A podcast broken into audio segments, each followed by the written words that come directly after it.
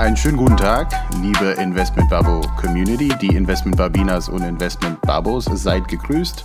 Mein Name ist Enrique Cela, heute aus Frankfurt mal wieder im Büro, wie ihr seht. Und äh, ja, mit mir heute aus Bonn Michael Duarte, der Investment Babo Senior. Michael, wie geht's dir denn? Hallo, ja, mir geht's super. Ähm, aus dem ganz einfachen Grund, dass es mir meistens gut geht und vor allem, äh, das ist mein letzter Arbeitstag, bevor es in den wohlverdienten Urlaub geht. Das heißt auch für die Investment Babinas und Investment Babos hier einen wunderschönen sommerlichen Gruß. Ähm, ihr könnt euch denken, wir gehen dann in so eine kleine Sommerpause, äh, weil wir erst im August erst wieder alle irgendwie da sind. Aber ihr müsst nicht zu traurig sein. Wir äh, werden im Anschluss dieses Podcasts direkt ein Mini, eine Mini-Folge aufnehmen, damit es euch nicht zu langweilig wird. Lasst euch überraschen, was auf euch zukommt. Dazu werden wir heute erst einfach mal nichts sagen. Ähm, das machen wir dann im Nachgang. Ja, wunderbar. Und äh, Michael, bevor wir loslegen, wo geht's denn hin? Urlaub? Ja, nach äh, Portugal natürlich. Das ist ja gerade so eine ah. heiße Phase. Äh, darf man überhaupt reisen oder nicht? Äh, wir sind ja alles Portugiesen und sind da auch in Wohnungen. Also wir werden äh, zwei Wochen im Norden sein. Da ähm, ist Covid-19 momentan ein äh, relativ entspanntes Thema. Ähm, und dann werden wir eine Woche an der Algarve sein, wo auch nicht viele Fälle sind. Gott sei Dank in Portugal konzentriert sich das momentan sehr stark auf Lissabon.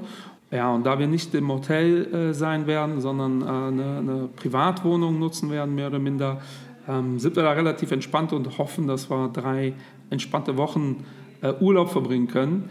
Ähm, und dann sind wir wieder voll motiviert da, um durchzustarten mit all den Ideen, die wir haben jetzt für die zweite Jahreshälfte. Das ist nämlich einiges.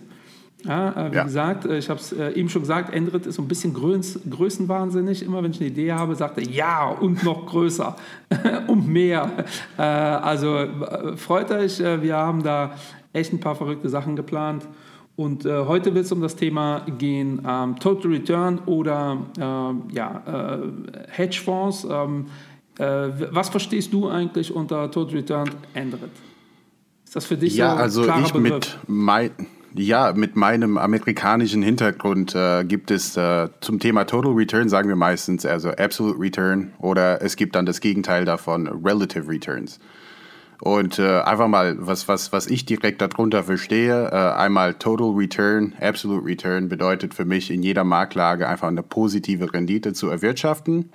Ja, äh, wie das funktioniert, darauf gehen wir auch gleich ein oder wie es eben doch nicht funktioniert. Und äh, Relative Returns äh, ist eben das Gegenteil davon. Das ist eine performanceabhängige, wie soll ich sagen, die Performance ist von einem Benchmark abhängig. Das heißt, ein Fondsmanager wird daran gemessen, äh, wie gut die Performance ist relativ zu einem Benchmark. Deshalb relativ. Ja. Und das kann auch bedeuten, Michael, wie wir wissen, auch in einer Downphase äh, an den Märkten, der DAX hat minus 40 gemacht, der Fondsmanager hat minus 20 gemacht und er sagt, Applause, Applause, ich habe einen tollen Job gemacht. Hat er dann auch. Und das also, ist eben, ist auch gar nicht so das, das hat er, ja. das hat er, aber das ist eben das Thema bei Absolute Return, äh, darf es solche Phasen nicht geben. Ja. ja? Äh, mir ist es wichtig, dass äh, man das einmal hier mal klar sagt. Äh, also diese ganzen Begriffe, das sind ja Investmentstile. Ähm, wir werden bestimmt auch noch andere Folgen äh, über andere Investmentstile machen, aber äh, mir ist es wichtig, dass ihr versteht, dass es da eigentlich keine offiziell geltende Definition gibt. Ja, also es ist ähnlich wie bei Value und ähm, äh, Growth. Äh, es gibt sehr bekannte Value-Fonds, äh, die in ihrem Namen Growth stehen haben. Und dann denken viele natürlich, äh, ja, da steht aber irgendwie Growth oder Value, also machen die das auch. Das sind eigentlich keine klar vordefinierten oder geschützten Begriffe.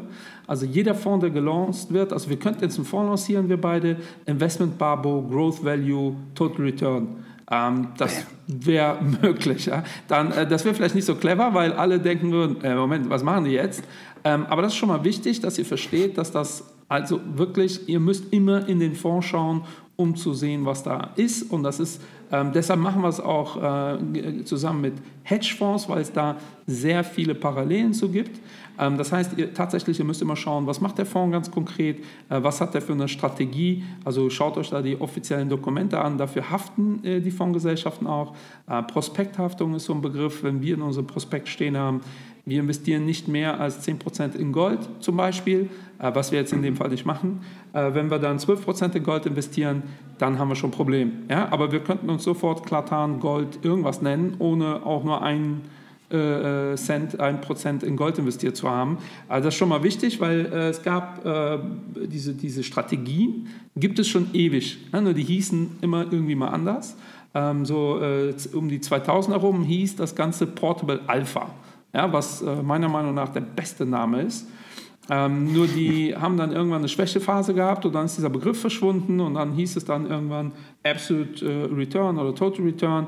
Und die Idee ist, äh, vor allem bei Total Return, ähm, ich möchte immer eine positive Rendite erzielen. Äh, wie kriegt man es hin, Endrit? Das hört ja an, äh, wie, was äh, oh, macht ja. Shareholder eigentlich und Claton? Es ist ja viel cleverer, immer eine positive Rendite zu erzielen. Also, das ist der Anspruch und das ist vielleicht kein schlechter Anspruch, ähm, zu sagen, wir haben immer eine positive Rendite erzielt oder erzielen können.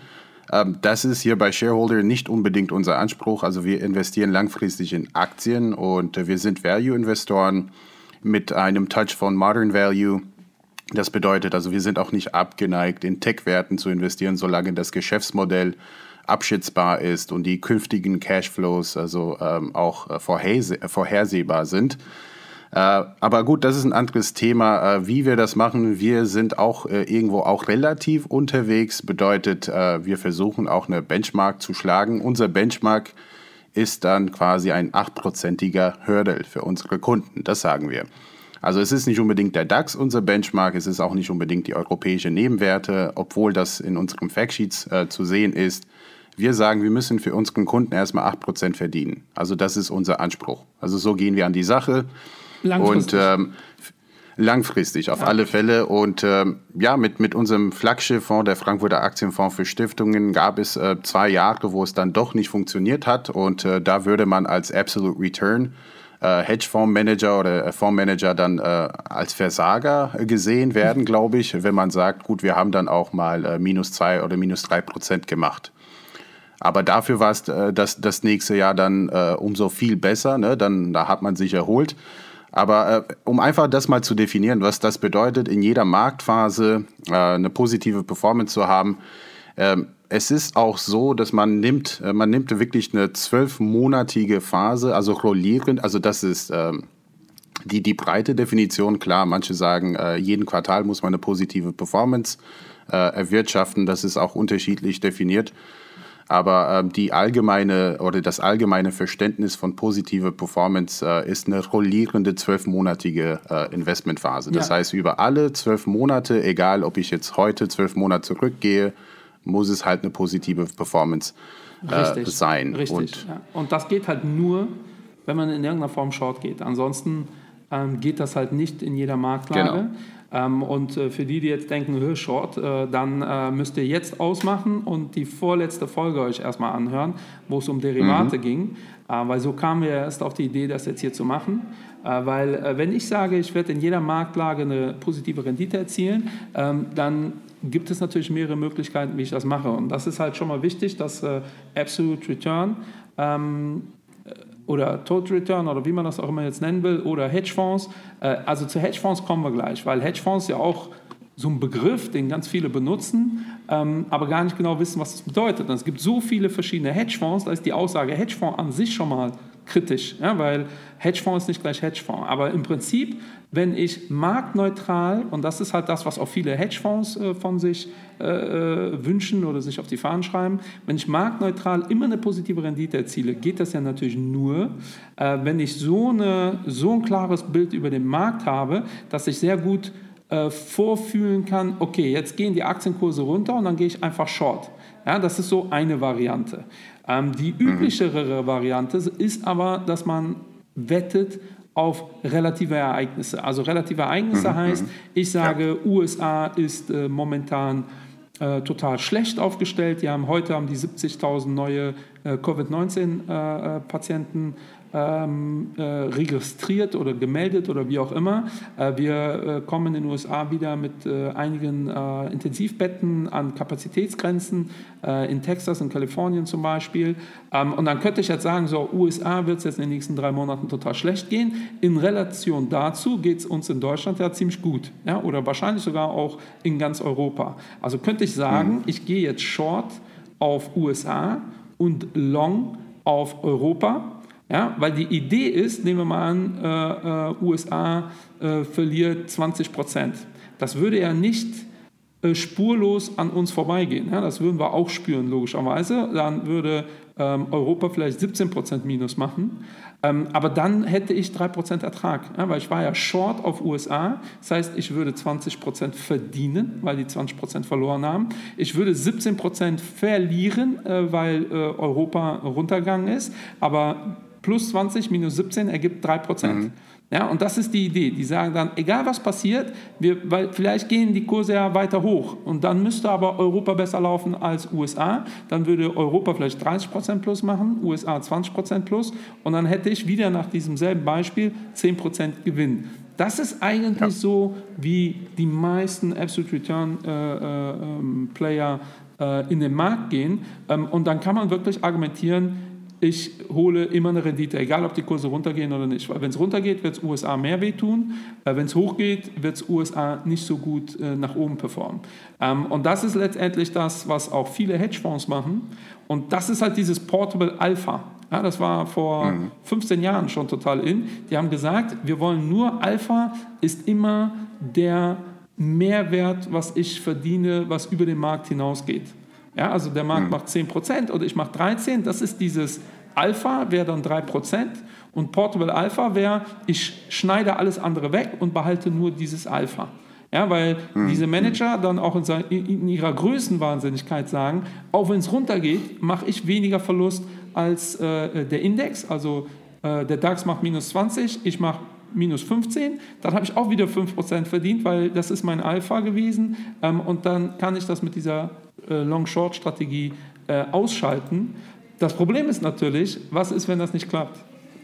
Und das Problem mhm. haben absolut ganz viele Absolute Return Investoren. Ich hoffe, das ist nachvollziehbar, äh, weil im Prinzip ist äh, das und, und tausend andere Strategien gibt es noch. Aber das ist so die bekannteste.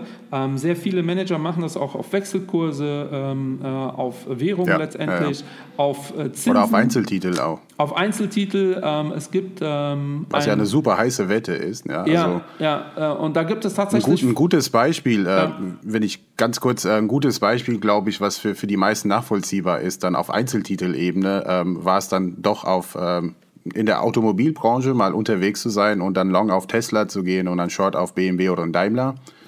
Und das ist auch einfach mal so ein ganz konkretes äh, Beispiel, wie ähm, eine Relative Trade ähm, quasi äh, so aussieht. Also eine Sache relativ zu dem anderen. Aber das ist eine sehr, sehr heiße Wette, weil du gehst stark davon aus, dass dann eine, eine BMW und eine, eine, Daimler auch sogar fallen, also nicht äh, weniger steigen. Wobei auch da hättest du eigentlich eine eine gute Rendite erwirtschaftet. Aber ähm, ja. ich glaube, das haben manche Hedgefondsmanager gemacht, jetzt äh, in der Krise sogar und haben auch gut damit Geld verdient. Aber ich meine, dass, das, äh, dass diese Strategie meistens daneben läuft. Ja. Also äh, vor allem hier in Deutschland gibt es jetzt ähm, nicht unbedingt diese, diese Absolute Return Kultur, wenn ich das einfach mal so behaupten darf.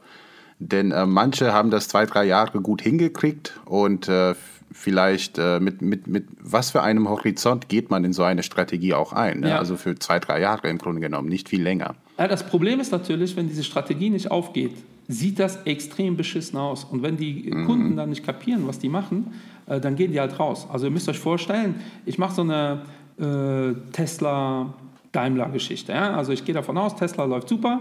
Ich gehe äh, eine Million Euro Tesla long und die äh, komplette deutsche Automobilindustrie eine Million Euro short. Dann bleibt ja nur übrig die Differenz, wenn ich das mache. Ja? Das ist genau so eine Strategie. Und jetzt stellt euch vor, weil natürlich, wenn ich wüsste, wie die Zukunft aussieht und wenn die Hedgefondsmanager wüssten, wie die Vergangenheit oder in der Vergangenheit wüssten, wie die Zukunft aussehen würde, dann hätten die einfach Tesla gekauft. Ja, dann brauchten die äh, nicht diese ganze Strategie, weil Tesla hat so viel Rendite erzielt. Ähm, da wäre es besser gewesen, einfach Tesla long und das war's. Ja. Aber stellt euch jetzt vor, in der Automobilindustrie läuft es prinzipiell gut. Ja, also äh, sogar in der deutschen Automobilindustrie läuft es besser. Dann sehen die Kunden, guck mal hier, BMW, Mercedes, die haben 30% plus gemacht und äh, Tesla hat zwar nicht so viel plus gemacht, aber auch plus, 20% plus. Der kompletten Industrie geht es gut. Warum ist denn meine Strategie 10% im Minus?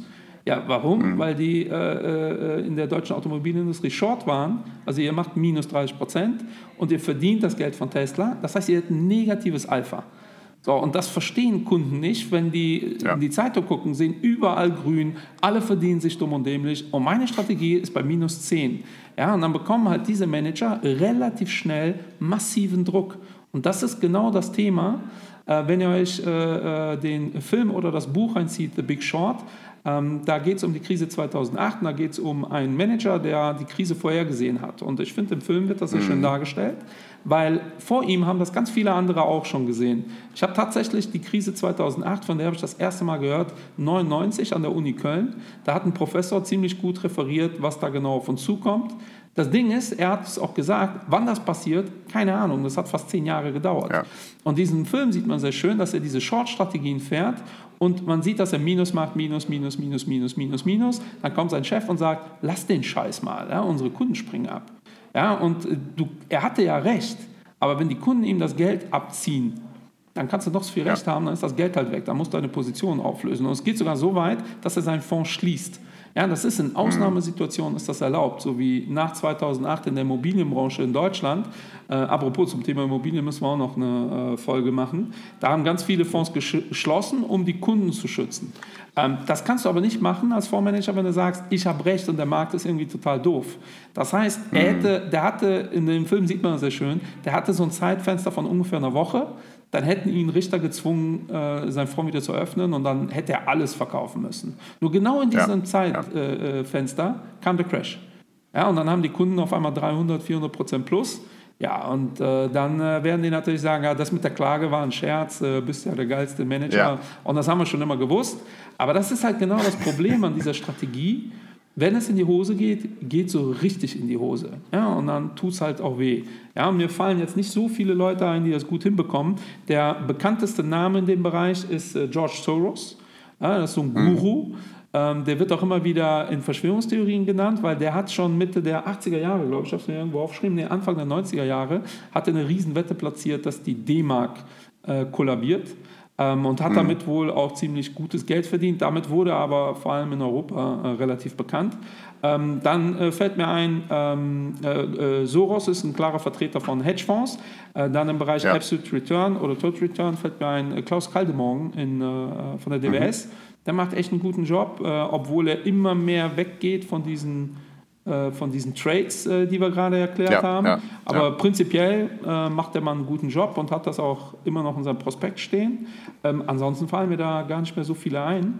Aber da sind wir schon Wobei ja. mir fehlt äh, der, der, der neue da gibt es einen neuen Superstar in der YouTube-Szene, glaube ich, mittlerweile. Und äh, das ist auch ja, jemand, der, ich kenne seinen Track Record ehrlich gesagt auch nicht so gut, äh, deshalb, das, ich will dem Mann auch nicht gut oder schlecht reden, aber der Florian Hom, Hom. also dürfen Florian die meisten Hom. auch, genau. Ja, neuer Hom, Superstar Hom, Hom, Hom, ist genau. natürlich genau. äh, interessant, weil der äh, war mal ja. ein Superstar.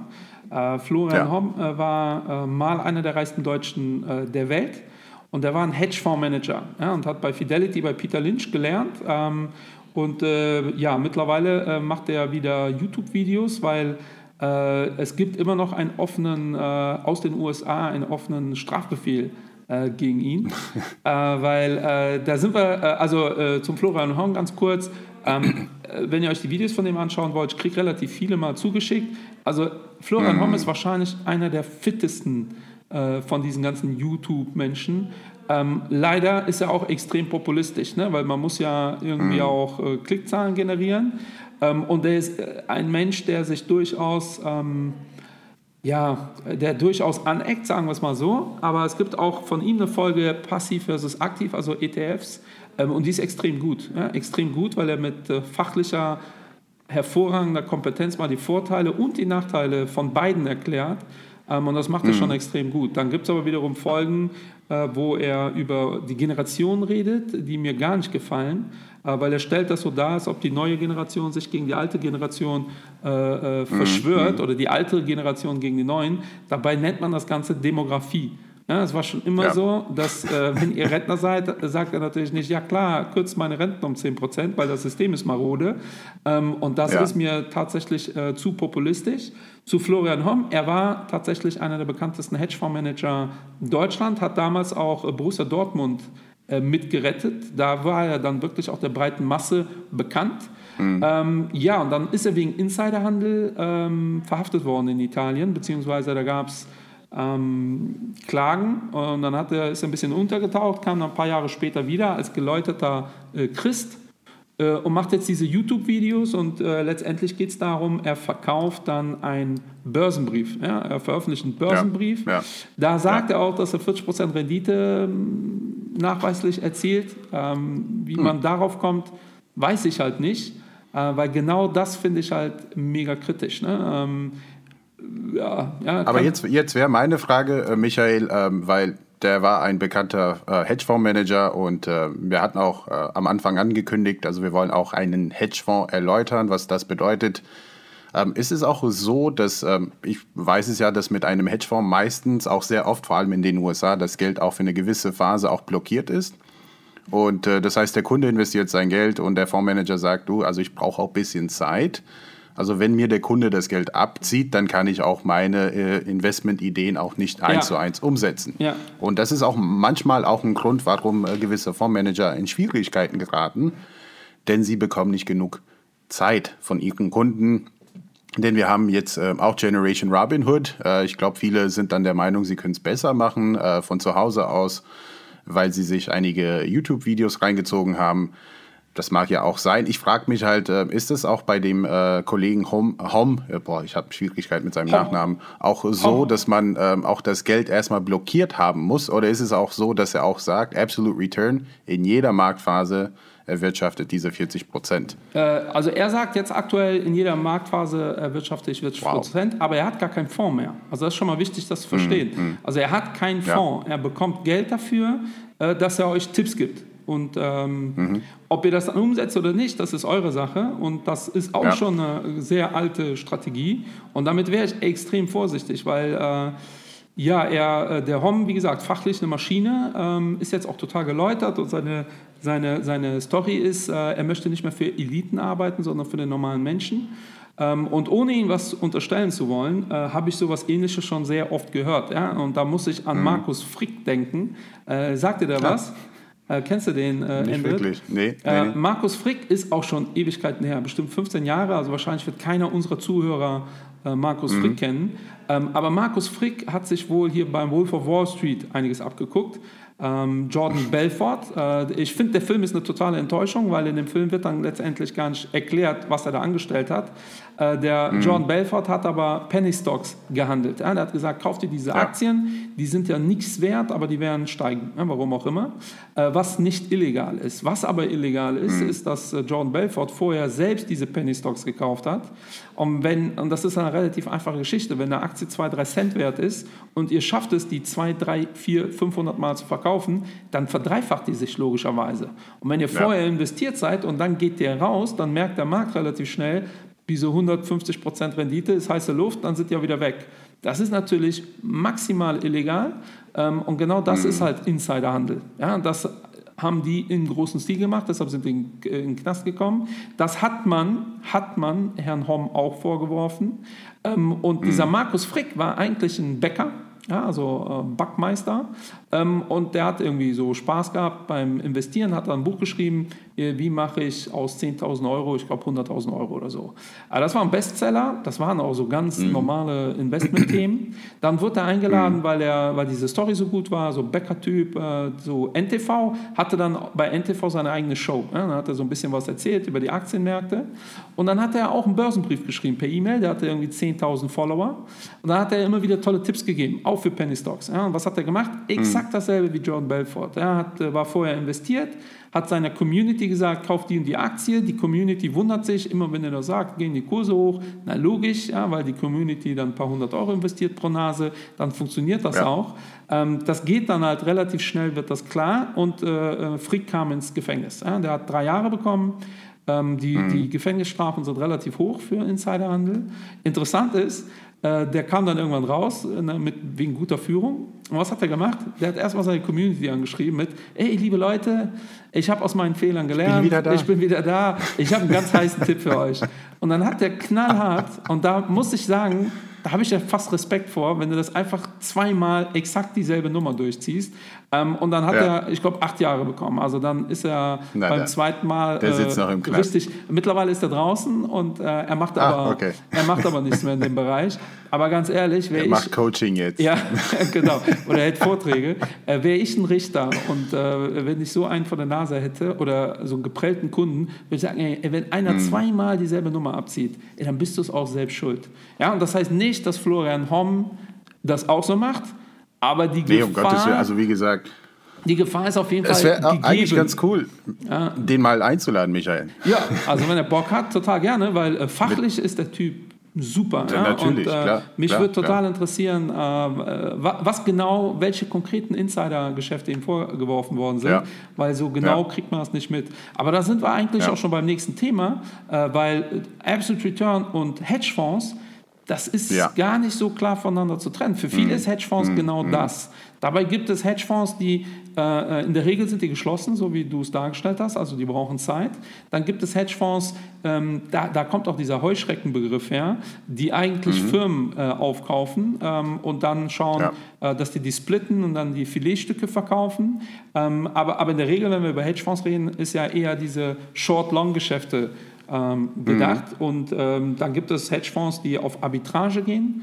Auch da ein Begriff, mhm. der immer wieder äh, äh, rumgeistert. Arbitrage ist ein risikoloser Gewinn. Ja, entweder hast du äh, risikolosen Gewinn oder du hast die Möglichkeit, Geld zu verdienen, ohne dass du was investierst.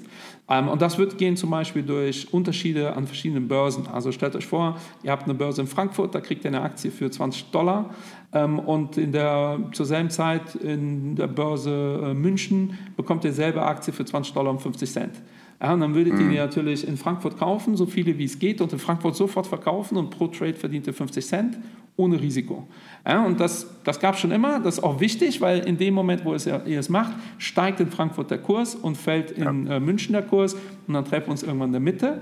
Ähm, und da gibt es natürlich auch Hedgefonds, die das machen. Ähm, aber eigentlich können normale Fonds fast all das, was wir bisher erklärt haben, auch. Der ja. ganz große Unterschied ist, also ein Hedgefonds ist freier in der Anlage, also so OGAF-konforme Fonds wie wir.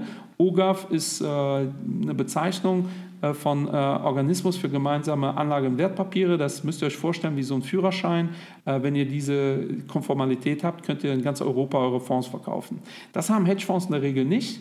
Ja, das heißt, äh, wir dürfen zum Beispiel nicht mehr als 10 Prozent ähm, einer Firma halten. Also äh, ja. wir, äh, ja. normalerweise sogar nur fünf, aber in Ausnahmen fünf, dürfen wir bis zu 10 Prozent. Die Ausnahmen dürfen nicht mehr als 40 Prozent ausmachen. Das bedeutet, wenn eine Firma 100 Millionen wert ist, dürfen wir maximal 10 Millionen davon einkaufen, ähm, aber auch nur, wenn nicht wenn wir nicht mehr als 40 Prozent unserer Investments als solche Ausnahme getätigt haben, sonst gilt die 5 Prozent Hürde. Das gilt für Hedgefonds alles nicht, das ist schon mal ein Unterschied. Mhm. Und der zweite Unterschied, und das ist der größte, ein Hedgefonds darf halt sogar Kredit aufnehmen. Ja, und mhm. das ist äh, der ganz große Unterschied. Fonds dürfen sich finanzieren. Ein Hedgefonds kann aber auf Kredit alles kaufen. Ja, und dementsprechend sind die Hebel äh, da natürlich ja. äh, ganz andere, äh, weil die können halt leveragen. Ja, und auch leveragen ist so ein Wort, ich, ich denke immer, ich habe so einen Lehrauftrag, äh, weil ich höre total oft diesen Begriff. Ja, und wenn man da mal nachhört, was genau ist ein Leveragen, äh, können die ja. wenigsten dann das doch irgendwie äh, einordnen. Ähm, und Leveragen kommt ja vom Englischen. Was heißt das eigentlich genau übersetzt? Das müsstest, bist du ja prädestiniert für. für? Es, es, ist eine Hebelwirkung, also gehebelt einfach. Hebel, also ne? wortwörtlich. Weil, also, aber es geht ja aber, auch als äh, Druck, ne? Also wenn ich sage, du, ich habe Leverage gegen dich. Genau, also ich habe genau, also quasi Blackmail. Also genau. wenn ich halt etwas weiß, was die meisten nicht wissen, ähm, und dann sagt Michaela, pass mal auf, also wenn du das nicht tust, was ich sage, dann äh, ich habe Leverage äh, gegen dich. Genau. Und ich kann dich blackmailen. Ja, dann da erfährt die Welt, dass du der geilste Typ der Welt bist. Ja, also, genau, ja, da gibt es äh, Wobei das Deutschen, doch nicht so schlecht ist. ich glaube, im Deutschen gibt es gar keinen Begriff dafür. Ähm, aber letztendlich ja. ist das äh, Leverage heißt letztendlich nur, ähm, ich kann Kredit aufnehmen. Und das ist auch wiederum relativ einfach. Ja. Stellt euch vor, ihr nehmt einen Kredit auf über eine Million Euro und dann habt ihr noch ähm, 100.000 Euro selbst. Also investiert ihr 1,1 Millionen Euro in irgendwelche Aktien. Ähm, vergessen wir mal das ganze Shorting, das kommt auch noch dazu. Also ihr könnt die, die, das die potenzielle Rendite könnt ihr nach oben leveragen, hebeln, wie ihr wollt bei, bei Hedgefonds. Aber nehmen wir mal an, wir haben 1,1 Millionen und die Bank möchte ähm, Ein Prozent. Ja, also natürlich wäre das wahrscheinlich mehr, aber auch nicht viel. Also sagen wir mal, ein Prozent will die mhm. Bank, also eine Million, ein Prozent wären äh, 10.000. So, und jetzt haben wir vernünftig investiert, wir machen 20% Rendite. Ja, wenn wir 1,1 Millionen investiert haben, wir machen 20% Rendite, äh, sind am Ende des Jahres äh, 210.000 Euro zusätzlich da drauf, ja. also 1,31 Millionen Euro haben wir. Ähm, und äh, jetzt geben wir die äh, 10.000 Euro der Bank wieder, haben wir immer noch über 300.000 Euro, äh, also wir zahlen das Geld zurück von mir aus, plus die Zinsen haben wir 300.000 Euro da liegen. Und wie viel haben wir investiert? nur 100.000 Euro aus unserem Kapital. Das heißt, wir ja. haben 200% Rendite gemacht, obwohl eigentlich die, das Investment ja nur, äh, ähm, was habe ich eben gesagt, 20% gemacht hat. Das heißt, wir haben ja. einen Hebel ja. von über 10 eingebaut, einfach nur durch einen mhm. Kredit. Mhm. Ja, jetzt können wir über Derivate das nochmal hebeln ähm, und dementsprechend ist bei, bei Hedgefonds äh, kann man natürlich Strategien fahren, wo man 100, 200, 1000 Prozent Rendite fährt. Ähm, aber die Gefahr ist natürlich, dass wenn ich nicht Recht behalte. Und das mhm. ist halt genau das Ding. Ich muss halt sehr oft Recht behalten, äh, weil wenn das nicht so ist, tut es halt richtig weh. Ja, und das gibt nicht viele und Da gibt es ein sehr gutes Beispiel äh, mit einem Hedgefonds, der ja beinahe die ganze Finanzwelt dann in die Krise äh, gebracht hat. Und das ist äh, in den 90er Jahren ähm, ja, LTCM, also Long-Term Capital Management ja. aus den USA, die zum Teil auch mit Arbitrage in der Größenordnung Geld verdient haben aber dann auch so krass gehedged, nicht gehedged, also gehebelt waren. Also die hatten so, so viel Leverage, also die hatten auch viele Kredite aufgenommen und äh, ja, die haben sie immer wieder getilgt und immer mehr aufgenommen, aufgenommen, aufgenommen, bis letztendlich dann äh, ja diese Bubble geplatzt ist. Die Wette ist nicht aufgegangen und äh, sogar die Regierung bzw. die Notenbank dazwischen gekommen ist, um einfach mal die da rauszuretten. Sonst hätten wir eine Bankenkrise gehabt, denn sie haben so viel Kredit aufgenommen. Richtig. Und, das, und äh, die, die, Zuhörer denken jetzt vielleicht, kann ja gar nicht sein, aber äh, ich habe oh, beim ja. Derivat-Folge habe ich diesen, dieses Bild gebracht, dass ich wette, dass der FC Meister wird um 10.000 Euro mit dir. Ähm, dann sichere ich mich ab äh, mit meinem Kumpel, der noch größerer FC-Fan ist. Du sicherst dich ab mit deinem äh, Chef. Und genau das, das, was da passiert ist. Ja, dann, ist der, dann ist der Rattenschwanz so groß und die kriegen mhm. immer wieder frisches Kapital, immer wieder, weil, weil die Banken sich dann denken, oh ja, das ist ja immer gut gegangen. Ähm, deshalb ja. ist halt eine wichtig, ist es, die, die Funktion ist ja der Regulierung, genau sowas zu überprüfen, ob das da nicht total übertrieben wird. Und wir sehen ja gerade bei Wirecard, dass äh, die Regulierung sich da nicht wirklich mit äh, äh Lorbeeren ja, äh, funktioniert. Äh, ja. ja. also ich, ja. ich sage einfach mal so, man, man, man braucht äh, gesundes, äh, logisches äh, Denken. Also man darf nicht immer davon ausgehen, weil eine BaFin die BaFin ist oder weil eine EY eine EY oder eine Deloitte eine Deloitte ist, dass sie immer ihren Job auch richtig machen. Also man muss auch kritisch Sachen hinterfragen und das geht leider irgendwie verloren, aber das ist ein anderes Thema. Und ich wollte noch mal dazu sagen, dass auch die Banken in den USA selbst geleveraged sind, also von der, von der Gesetzgebung her. Ähm, sie brauchen letztendlich nur eine Eigenkapitalquote. Ähm, ich sage einfach mal so als Beispiel, wenn ich eine Eigenkapitalquote von 10 Millionen habe, dann darf ich als äh, Geschäftsbank in den USA bis zu 100 Millionen Kredit vergeben. Ja. Aber ich habe letztendlich nur 10, 10 Millionen quasi. Ja? Und das ist halt äh, Fractional Reserve Banking aus den USA.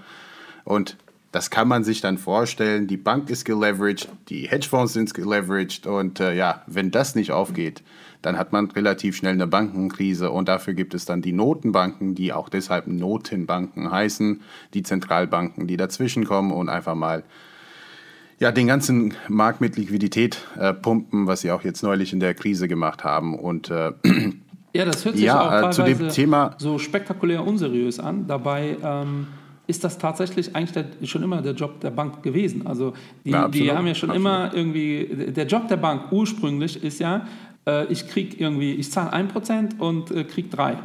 Ja, und äh, ja. ich weiß, da fallen ein paar aus, deshalb muss ich ein bisschen Geld zurückhalten, aber im Prinzip kann ich ja. dieses Geschäft dann so oft machen, wie ich will, äh, weil ähm, das ist ja ein super Geschäft. Auch dieses Thema Hedging oder äh, für, für Hedgefonds, ähm, die, die, die, in Phasen wie jetzt, wo die Volatilität so durchdreht ne, und äh, Apple ohne Sinn und Verstand einfach steigt oder Tesla äh, ganz mhm. extrem, da ist es für Hedgefonds natürlich total schwer. Aber im Anleihenbereich, ähm, äh, ist das noch viel einfacher, mit solchen Strategien Geld zu verdienen, äh, weil da seht ihr teilweise äh, dieselbe Anleihe in zwei verschiedenen, also nehmen wir mal an, BMW platziert eine Anleihe in Deutschland zu 1%. Ja, und dieselbe Anleihe platzieren die in den USA zu 3%. Dann müsst ihr nur schauen, wie hoch ist der Wechselkurs. Das könnt ihr euch sichern über die nächsten zwei Jahre, mhm. auch über Derivate. Und wenn da was übrig bleibt, ist das Arbitrage. Dann bekommt ihr einfach ja. Geld geschenkt, ohne Risiko, weil das Risiko ist natürlich, dass die Anleihe pleite geht. Da der Emittent aber in beiden Fällen BMW ist, könnt ihr das halt ignorieren. Ja, in der einen Seite Short, mhm. in der mhm. anderen Seite Long. Wenn die pleite gehen, ja, ist äh, linke Hand, rechte Hand. Ähm, und dann könnt ihr wirklich sehr konservativ auch mit so einer Strategie Geld verdienen. Aber genau das ist halt das Problem. Und ich hoffe, das konnten wir ein bisschen äh, darstellen in dieser Folge. Ähm, sowohl positiv äh, Absolute Return als auch Hedgefonds, da müsst ihr tatsächlich immer in die Analyse gehen, was machen die halt genau. Ja? Und da dürft ihr euch nicht blenden ja. lassen äh, von irgendwelchen tollen Zahlen, die die in der Vergangenheit bekommen haben. Äh, auch bei so einem Florian Homm, das ist ja seine Behauptung. So, und dann, äh, das ist eine PDF, die der raushaut, was weiß ich. Also ja. da gibt es ja gar kein, niemand prüft das. Ja, es gibt keine YouTube-BaFin oder sonstiges. Ähm, daher wäre ich prinzipiell erstmal vorsichtig, wobei ich ihm da nichts unterstellen will. Weil es gibt auch so eine Firma, Renaissance äh, Capital, ähm, die haben den Medaillon-Fonds ähm, äh, mhm. Äh, und das ist so eine Legende. Ähm, könnt ihr aber auch googeln. Das ist wahrscheinlich die einzige Fondsgesellschaft, die gar nichts kommuniziert. Nichts. Ähm, da mhm. arbeiten fast ausschließlich Milliardäre, alles so äh, Mathematiker. Ähm, und äh, das ist ein, der bekannteste Hedgefonds der Welt. Ja, und wenn ihr euch die Performance von denen anguckt, äh, die haben im Schnitt irgendwas um die ich habe jetzt ein paar Tage nicht mehr, ein paar Tage, ein paar mhm. Wochen, Monate nicht mehr äh, die recherchiert, aber die haben so eine Durchschnittsrendite von deutlich über 30 Prozent per anno. Ja, also die haben 2008 99 Prozent Rendite gemacht. Ja, also ja. Da, da wisst ihr, die arbeiten mit Hebeln und die gehen auch short und zwar massiv. Ja. Was ihr aber nicht wisst, ist, was die machen. Ja, weil das sagen die einfach nicht. Die sammeln auch kein frisches Kapital mehr ein. Also die sagen, nö, äh, unsere Kunden sind unsere Kunden und die hauen jedes Jahr mhm. Renditen raus, wo man sich wirklich fragen muss, oh, ja, äh, weil ich höre dann immer wieder, ja, aber die machen das seit Ewigkeiten. Also wer Lust hat, googelt mal Bernie Madoff, äh, der hat das auch über oh, Ewigkeiten ja, gemacht. Das ist und dann 2008. Ja, und das lief nur so nach oben. Das lief, war echt unglaublich. Also, so keiner hat es hinterfragt. Also. Das stimmt übrigens nicht. Es gibt eine sehr geile Serie, äh, Madoff, ähm, und da sieht man stimmt, sehr schön, ja, es ja. gab so einen äh, Mathe-Freak, äh, der hat äh, sich da mal hingesetzt und hat sich mal die Bilanzen am Ende des Jahres angeschaut. Weil bei Madoff haben die am Ende des Jahres immer überlegt, okay, Endrit, in was hätten wir denn investiert? Und dann haben die sich das so ja. zusammengebaut, dass das passt.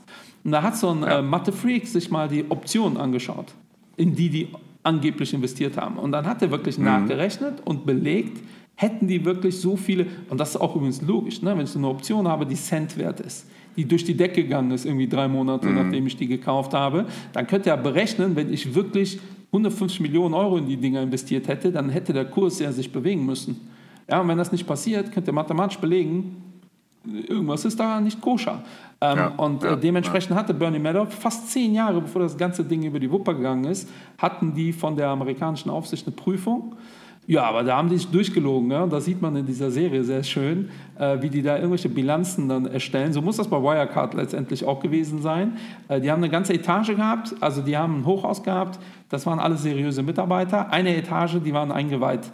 Ja, und die haben dann die Bilanzen gefälscht und Kaffee über die Bilanzen gekippt, damit das auch alt ja, aussieht. Ja, ähm, und auch da, ich will nicht sagen, dass äh, äh, die Jungs äh, von Renaissance es genauso machen.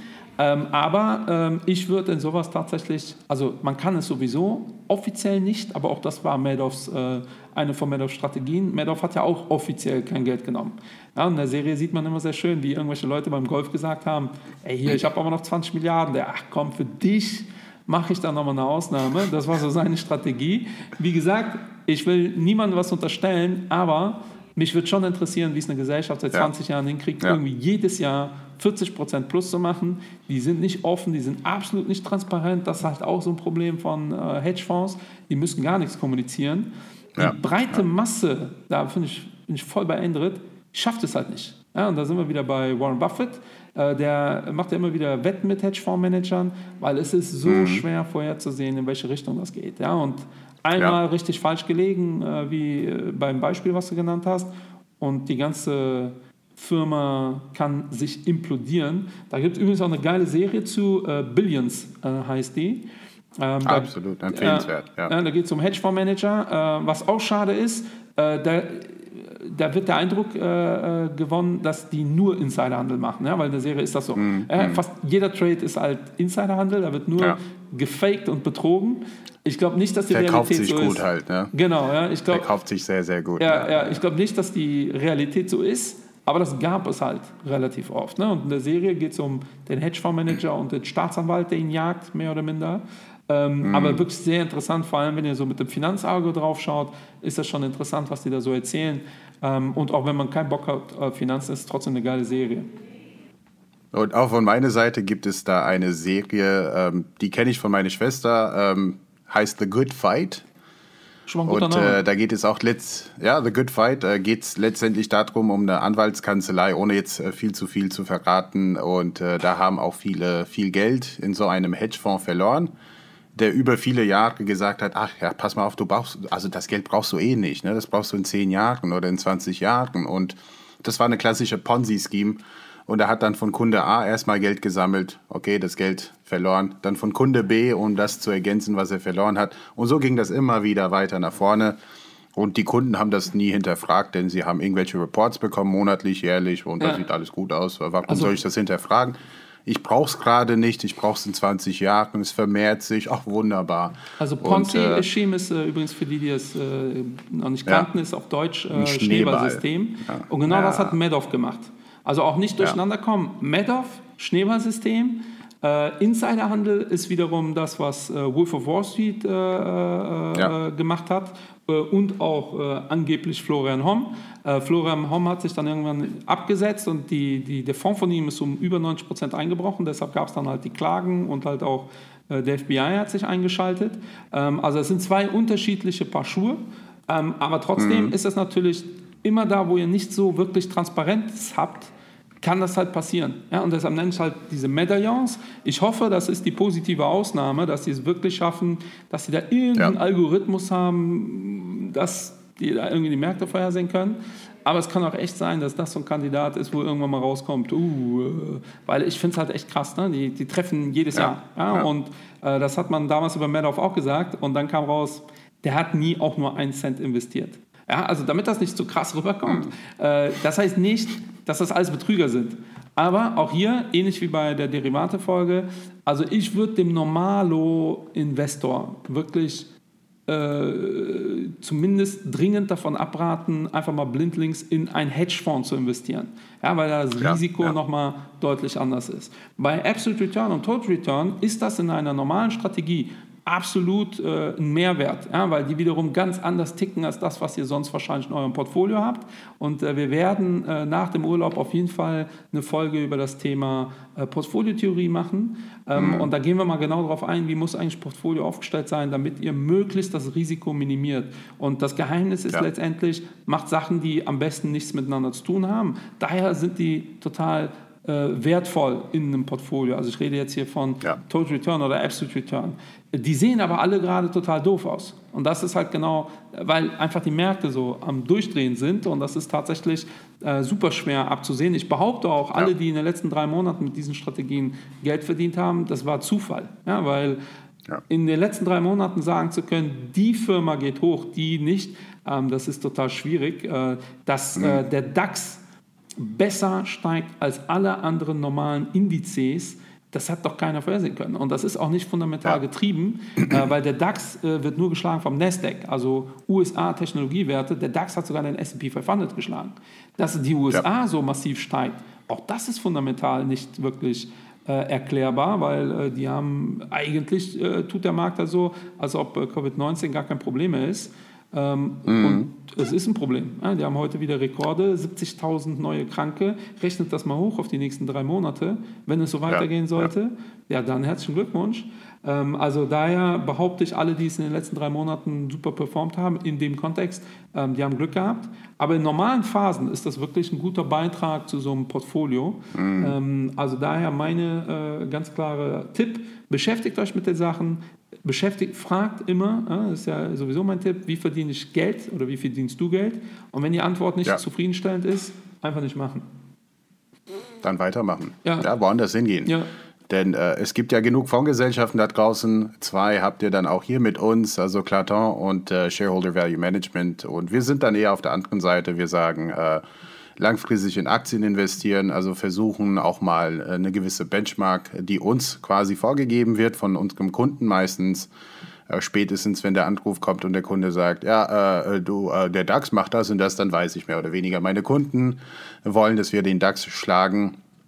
Aber ähm, Absolute Return, äh, es kann funktionieren. Hier in Deutschland in der Größenordnung scheint es dann irgendwie doch nicht so langfristig zu funktionieren. Es hat auch ein bisschen was mit der Gesetzeslage zu tun, glaube ich. Äh, in den USA darf man eben einiges mehr. Also, also so die Regulatorik ne? ist. Also ist halt, wir vergessen ja. das halt immer wieder. Ne? Wir finden jetzt Gold alle total super, äh, weil ja, Gold ja. gestiegen ist, aber es gibt auch Phasen, wo die Menschen sagen, ah, Gold macht ja gar keinen Sinn. Äh, wenn du dir aber die Gold-Performance auf die letzten 200 Jahre anschaust, dann macht Gold keinen Sinn. Ja, weil Gold ja. hat äh, so gerade mal die Inflation ausgegleicht. Ähm, trotzdem ist Gold ein Portfolio so ein Stabilisator. Und so ähnlich ist das mit Absolute Return letztendlich auch. Das ist keine Strategie, wo ich sagen würde, äh, wenn ich nur einen Fonds aussuchen kann äh, für mein Patenkind für die nächsten 20 mhm. Jahre, ja, dann ist das das Letzte, was mir einfällt. Äh, übrigens auch ja. wie Gold. Äh, dann möchte ich natürlich etwas, was langfristig einfach kontinuierlich steigt. Ähm, das ja. ist das hier nicht im Normalfall. Ja, genauso wie Hedgefonds auch nicht äh, im Normalfall, also außer dem Medallion-Fonds. Ähm, aber äh, in einem Portfolio kann das durchaus einen Mehrwert bringen. Ja, daher beschäftigt euch damit. Ähm, ich glaube, äh, ja, wir haben da einiges jetzt äh, zu erzählt. Da könnte man wie immer. Äh, in jeder Folge noch viel, viel mehr zu erzählen. Also Florian Homm, zieht euch die Videos mal rein, gebt uns gerne Feedback. Ähm, ich freue mich da extrem. Äh, wir haben so ein paar Ehrenbarbos und ich muss jetzt mal einen explizit mm. erwähnen äh, oder zwei. Ich erwähne mal zwei explizit. Also einmal der David, äh, der hat mich angeschrieben über Instagram. Der ist sage und schreibe 15 Jahre alt, der Junge. Also der mhm. hat, äh, der, der, wünscht sich eine Folge über Merger Markets und besonders über Afrika. Und dann haben wir uns so ein bisschen unterhalten und dann sagt er irgendwann, ich bin 15 das hat mich wirklich umgehauen. äh, also wenn hier Investment-Babinas in dem Alter zuhören sollten, bitte äh, eine Mail an uns. Äh, wir stellen den Kontakt her, äh, weil das ist echt mhm. Heiratsmaterial. Ja, wenn einer mit 15 Jahren sich äh, so beschäftigt äh, mit dem Thema. Ehrenbarbo Nummer zwei für diese Folge ist Tommy. Tomislav gibt mir jede Woche nach jedem Podcast wirklich Feedback. Ähm, wirklich fitter Kerl und es macht immer wieder Freude, äh, sowas äh, mitzubekommen. Also es ist kein Quatsch, wenn wir erzählen, vielen Dank. Das ist für uns nicht selbstverständlich. Wir haben das so als Spaß gestartet und dann gesagt, mal gucken, wie sich das entwickelt. Und jetzt haben die Podcasts 33.000 äh, nicht Menschen, sondern die wurden 33.000 Mal abgerufen. Ähm, das ist wirklich großartig. Uns hören mittlerweile ja. sehr viele Leute auch außerhalb unserer ursprünglichen Community. Ähm, und äh, ja, daher großen Dank äh, von unserer Seite. Es macht uns wirklich Spaß. Wir wollen es auch weiterhin so machen wie bisher, dass wir möglichst nicht gescriptet sind und spontan ähm, ja. uns hier ja. äh, austauschen zu gewissen Themen. Von meiner Seite war es das für heute. Ich verabschiede mich in den Urlaub. Wir nehmen jetzt noch eine zweite kurze Folge auf äh, für die Urlaubszeit. Ansonsten überlasse ich dir die letzten Worte, Endrit. Wie sieht es eigentlich aus mit dir mit Urlaub? Dann kannst du es auch noch mit einbringen.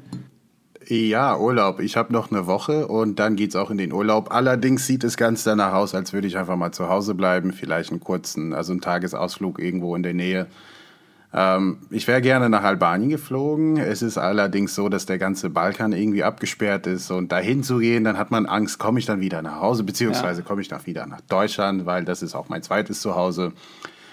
Also es sieht ganz danach aus, ich bleibe brav hier und äh, werde mich halt mit dem Investment Babo, mit vielen Projekten, denn wir haben wirklich viele Projekte, die einfach parallel laufen. Äh, da hat man mal ein bisschen Zeit und äh, ja, das war es auch von meiner Seite. Also wirklich, das ist eine ganz andere Hausnummer, die 33.000 Streams, 1.700 Followers und äh, auf YouTube wachsen wir auch langsam, aber ganz sicher und äh, auch die Videos werden jetzt regelmäßig hochgeladen. Also deshalb über ein Like und ein Subscribe freuen wir uns natürlich und äh, wenn Sie uns weiterempfehlen, freuen wir uns natürlich auch. Und ja, ab zu dem nächsten Podcast würde ich mal sagen. Bis zum nächsten Mal. Schönen Urlaub.